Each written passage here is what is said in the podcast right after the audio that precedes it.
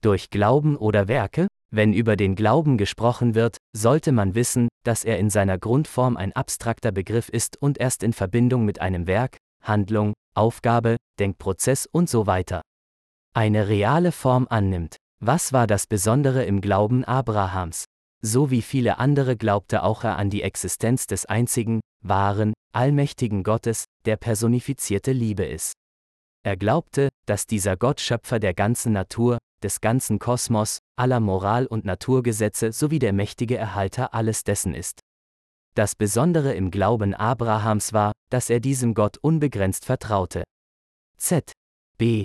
Hat Gott ihn aufgefordert, seine sichere Heimat, seine große Familie und viele Bekannte zu verlassen und in ein völlig fremdes und unbekanntes Land zu ziehen. Im unbegrenzten Gehorsam und Vertrauen folgte Abraham diesem beachtlich schweren Aufruf Gottes. Er glaubte Gott auch in einer umstrittenen Aufforderung, die offenbar gegen seinen gesunden Verstand war. Trotz der Verheißung Gottes, seine Nachkommen wie die Sterne am Himmel zu vermehren, sollte er in seinem sehr hohen Alter seinen einzigen Sohn als Feueropfer darbringen. Das war kein alleiniger Akt einer Opferung, sondern es war mit mühsamen und beträchtlichsten Tätigkeiten verbunden. Er musste sich auf eine dreitägige Reise vorbereiten, mit Holz, Feuer, Kordel, Messer und einem Diener versehen. Unterwegs hat er bestimmt gekämpft mit dem, was Gott von ihm forderte. War es tatsächlich die Stimme seines Gottes, die er gehört hatte? Denn sein Gott forderte etwas, das nur die Heiden taten ihre Kinder ihrem Götzen, dem Moloch, opfern. In dieser Aufforderung wurde er bestimmt hin und her gerissen. Reicht nicht nur der Glaube allein? Müssen auch konkrete Werke den Glauben begleiten? Das musste ein harter Kampf des Glaubens Abrahams gewesen sein. In dieser sehr schweren Herausforderung hat Abraham gewissenhaft bestanden. Der Doktor der Theologie, Martin Luther, kam als großer Reformator seiner katholischen Kirche in die Geschichte. Wie kam es dazu? Von Kind an nahm er seine Frömmigkeit sehr ernst. In der Kirche seiner Zeit gab es ein breites Angebot von Frömmigkeitsformen, Fasten, Pilgern, Beten, Heiligenanbetung, Reliquienverehrung, Kasteien und vieles mehr. Obwohl er eine fromme Erziehung im Vaterhaus bekam und den Glauben treu in seinem Leben praktizierte, hatte er wie viele Menschen seiner Zeit große Angst vor dem Feuer der Hölle und dem strengen, strafenden Gott. Das späte Mittelalter war eine ausgesprochen fromme Epoche. Hoch im Kurs stand die tatkräftige Verehrung der Heiligen. Wie damals üblich pilgerte Luther nach Rom, um auch die Gräber von Petrus und Paulus zu besuchen und an vielen Messen teilzuhaben.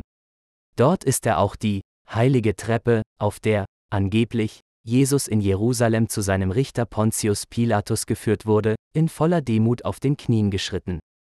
Darüber schrieb er, so wollte ich, Martin Luther, in Rom meinen Großvater aus dem Fegefeuer erlösen, ging die Treppe hinauf, betete auf jeder von 28 Stufen ein Vaterunser. Als ich aber an die Spitze gelangte, kam mir der Gedanke, wer weiß, ob es wahr ist?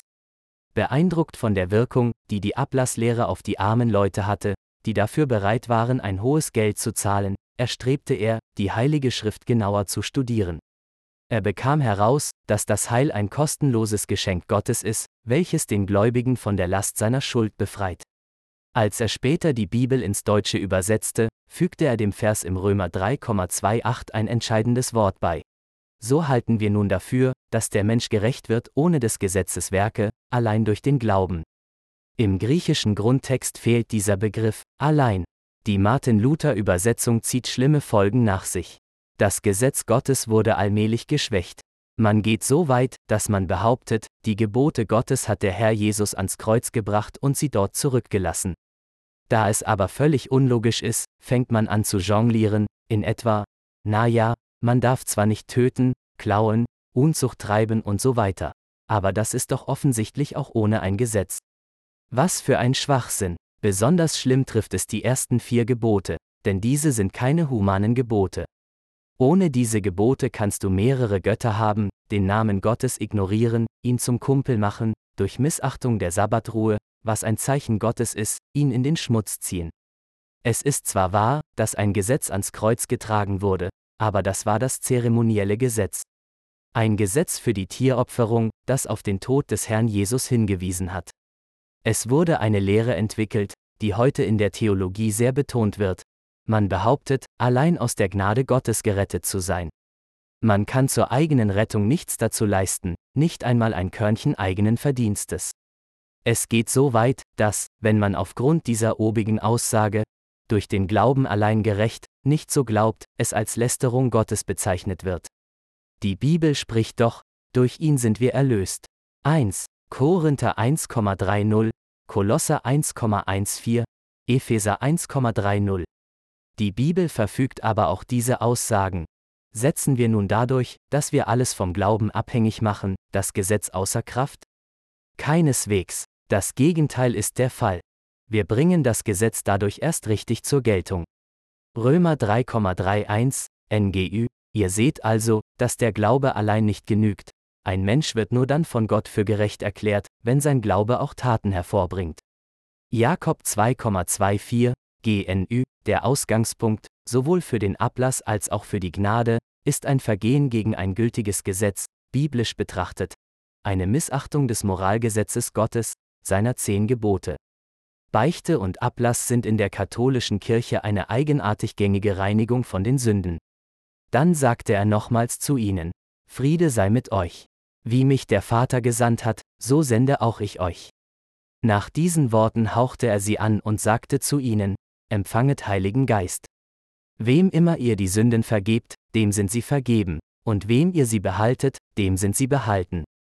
Johannes 20,21 bis 23, Menge. Um diese Aussage richtig zu verstehen, muss dieser Vers hier mit einem anderen Vers verbunden werden, und vergib uns unsere Schulden, wie auch wir sie unseren Schuldnern vergeben haben.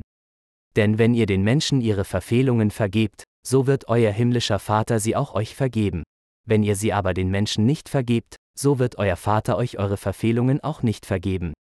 Matthäus 6, 1214.15 Demnach gibt es zweierlei Vergebungen. Eine persönliche, von Mann zu Mann, und eine allgemeine, die nur Gott, der Allmächtige, vollbringen kann. Mit allem Ernst sagte Gott den ersten Menschen Adam und Eva, und Gott, der Herr, gebot dem Menschen und sprach, von jedem Baum des Gartens darfst du essen, aber vom Baum der Erkenntnis des Guten und Bösen, davon darfst du nicht essen. Denn an dem Tag, da du davon isst, musst du gewisslich sterben.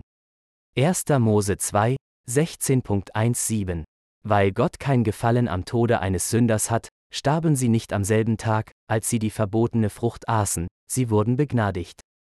Es war die Liebe Gottes, die ihnen eine Chance, verbunden mit einer langen Frist zur Bekehrung gab. So wahr ich lebe, spricht Gott, der Herr. Ich habe kein Gefallen am Tod des Gottlosen, sondern daran, dass der Gottlose umkehre von seinem Weg und lebe. Kehrt um, kehrt um von euren bösen Wegen. Warum wollt ihr sterben, o Haus Israel? Hesekiel 33,11. Dies gilt zu jeder Zeit als eine dauerhafte, gegenwärtige Wahrheit.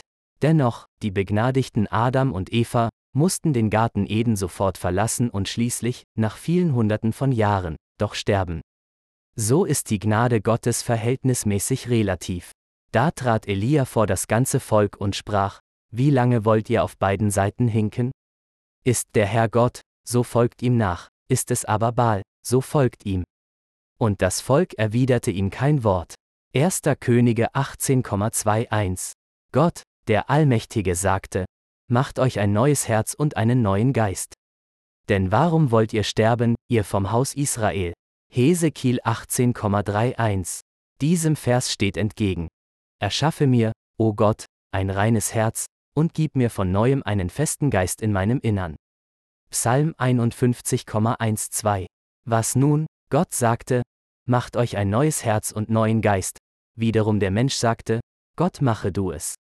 Wenn Gott sagte, mache, dann muss es für den Menschen machbar sein, es sei denn, dass er faul ist. Wie ist das Ganze zu verstehen? Anschauliche Beispiele. Ich backe mir das Brot, Gott segnet es zur Gesundheit. Ich lese die Bibel, Gott gibt mir das richtige Verständnis. Ich absolviere eine Heilkur, Gott lässt sie wohl wirken. Und so weiter. USF. Diese Zusammenarbeit ist für den Menschen entscheidend wichtig. Warum will Gott eine Zusammenarbeit? Denn ich habe kein Gefallen am Tod dessen, der sterben muss, spricht der Herr, Herr. So kehrt um, damit ihr lebt. Hesekiel 18,32